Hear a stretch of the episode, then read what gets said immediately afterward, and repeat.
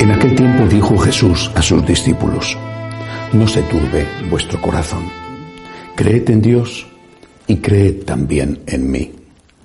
En la casa de mi Padre hay muchas moradas, si no, os lo habría dicho, porque me voy a prepararos un lugar. Cuando vaya y os prepare un lugar, volveré y os llevaré conmigo, para que donde estoy yo estéis también vosotros, y a donde yo voy ya sabéis el camino. Tomás le dice, Señor, no sabemos a dónde vas, ¿cómo podemos saber el camino? Jesús le responde, yo soy el camino y la verdad y la vida. Nadie va al Padre sino por mí. Si me conocierais a mí, conoceríais también a mi Padre. Ahora ya lo conocéis y lo habéis visto. Felipe le dice, Señor, muéstranos al Padre y nos basta. Jesús le replica, hace tanto que estoy con vosotros y no me conoces, Felipe. Que me ha visto a mí, ha visto al Padre. ¿Cómo dices tú, muéstranos al Padre? ¿No crees que yo estoy en el Padre y el Padre en mí? Lo que yo os digo no lo hablo por cuenta propia. El Padre que permanece en mí, Él mismo hace las obras. Creedme, yo estoy en el Padre y el Padre en mí. Y si no, creed a las obras. En verdad, en verdad os digo, el que cree en mí también él hará las obras que yo hago, y aún mayores, porque yo me voy al Padre. Palabra del Señor. Gloria a ti, Señor Jesús. En la casa de mi Padre hay muchas moradas. Qué palabras tan esperanzadoras. Eso no significa que de por sí todo el mundo vaya a ir al cielo. Hay que tener cuidado con esa afirmación que algunos hacen quizá con buena voluntad, pero equivocadamente. Sabemos quién está en el cielo. Dios nuestro Señor, obviamente, Padre, Hijo y Espíritu Santo, la Santísima Virgen, los santos canonizados y seguramente muchísimos que no han sido canonizados y que recordamos el día 1 de noviembre, el Día de Todos los Santos. Seguramente muchos familiares nuestros, amigos queridos, están también allí esperándonos. Pero para ir al cielo, para ir allí a estar con Dios, hay que pasar antes el juicio. Es decir, tendremos que ser revisados en el amor, en el amor a Dios y en el amor al prójimo. Hay muchas moradas y el Señor tiene una para nosotros. Pero esa morada que nos está esperando con Dios es una morada donde no podremos entrar si no hemos sido purificados y si no somos capaces de haber pasado de esta vida a la otra en unión con Dios, en gracia de Dios, amando a Dios o queriendo amarle de corazón. Ahora bien, no solamente hay muchas moradas, sino también hay muchos caminos para llegar a esas moradas. No es lo mismo el camino de un religioso, de una religiosa de clausura, por ejemplo, que el camino de un obispo, que el camino de un sacerdote diocesano, o el camino de un ama de casa, o el de un trabajador o trabajadora que tiene que estar tantas horas fuera de casa, incluso muchas horas en el complicado tráfico de las grandes ciudades. No es lo mismo. Por lo tanto, también hay muchos caminos de llegar a esa morada definitiva, que es Dios, de llegar a la santidad. Y esos caminos diferentes tienen algo en común todos, de forma distinta quizá, en tiempos distintos, pero tienen algo en común. Jesús dice que Él es el camino. Por lo tanto, esos caminos para llegar a esa morada definitiva, para llegar al cielo, tienen todos en común la imitación de Cristo. No podemos ir al cielo, no podemos ir al Padre si no es a través de Cristo. En esa imitación de Cristo nos encontramos como, como, lo vivió Cristo, es decir, imitando a Cristo vivimos lo que vivió Cristo, nos encontramos con, con tiempos maravillosos. Nuestro Señor no se pasó los 33 años de su vida crucificado. Hubo, seguro, aunque no los conocemos porque no están narrados en los evangelios, pero hubo largos tiempos maravillosos en Nazaret.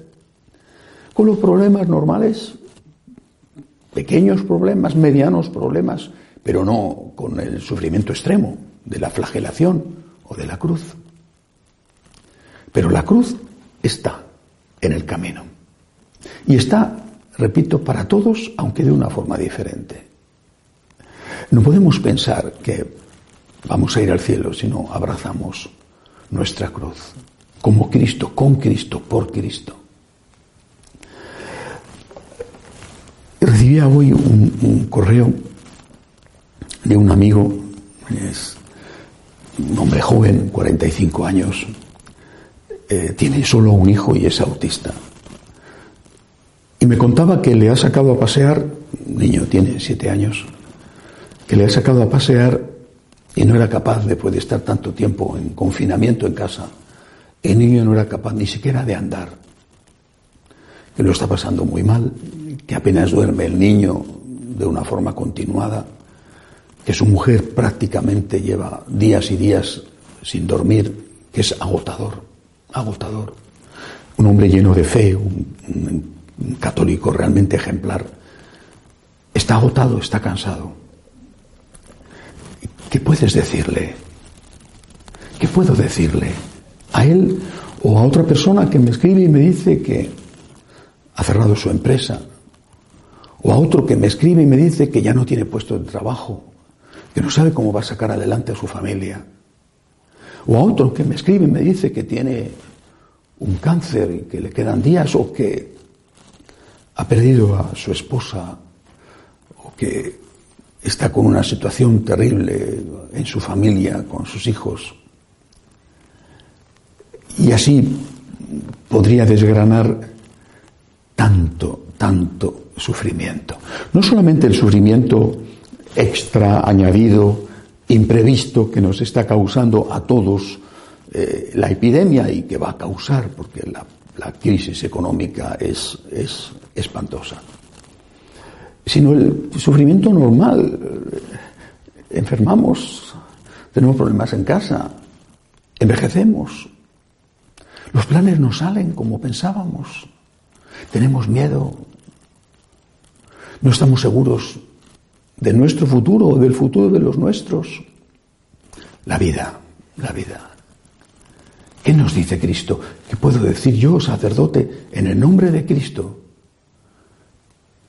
En la casa de mi Padre hay muchas moradas. Hay vida eterna.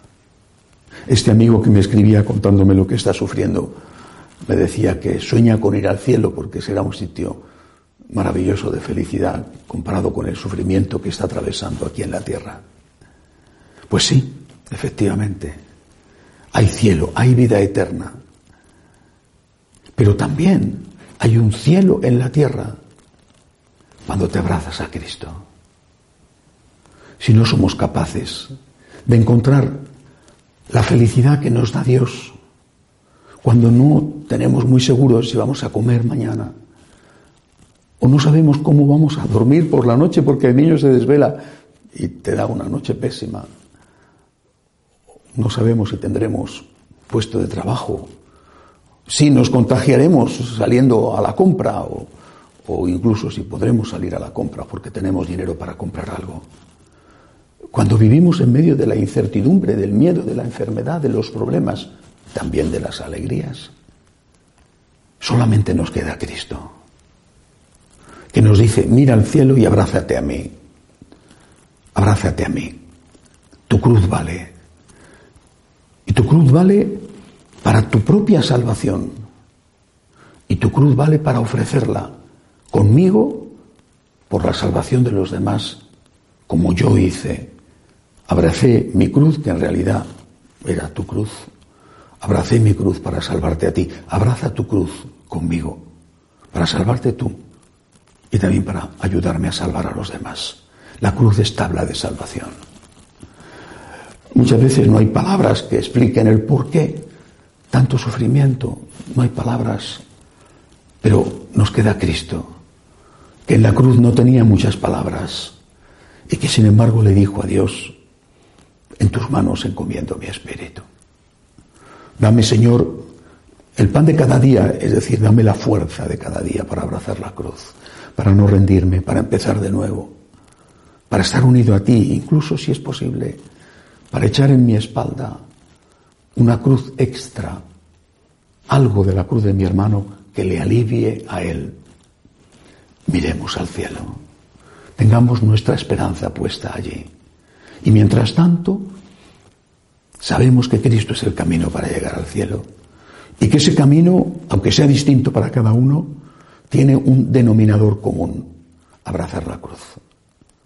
No podemos pensar en seguir a Cristo sin abrazar la cruz de cada día, distinta, distinta no solamente entre nosotros, sino distinta cada día, pero sin embargo al fin siempre lo mismo, el encuentro con Cristo en ella, con Cristo que nos espera para hacerla un poco más ligera, con Cristo que nos espera para llegar un día al cielo.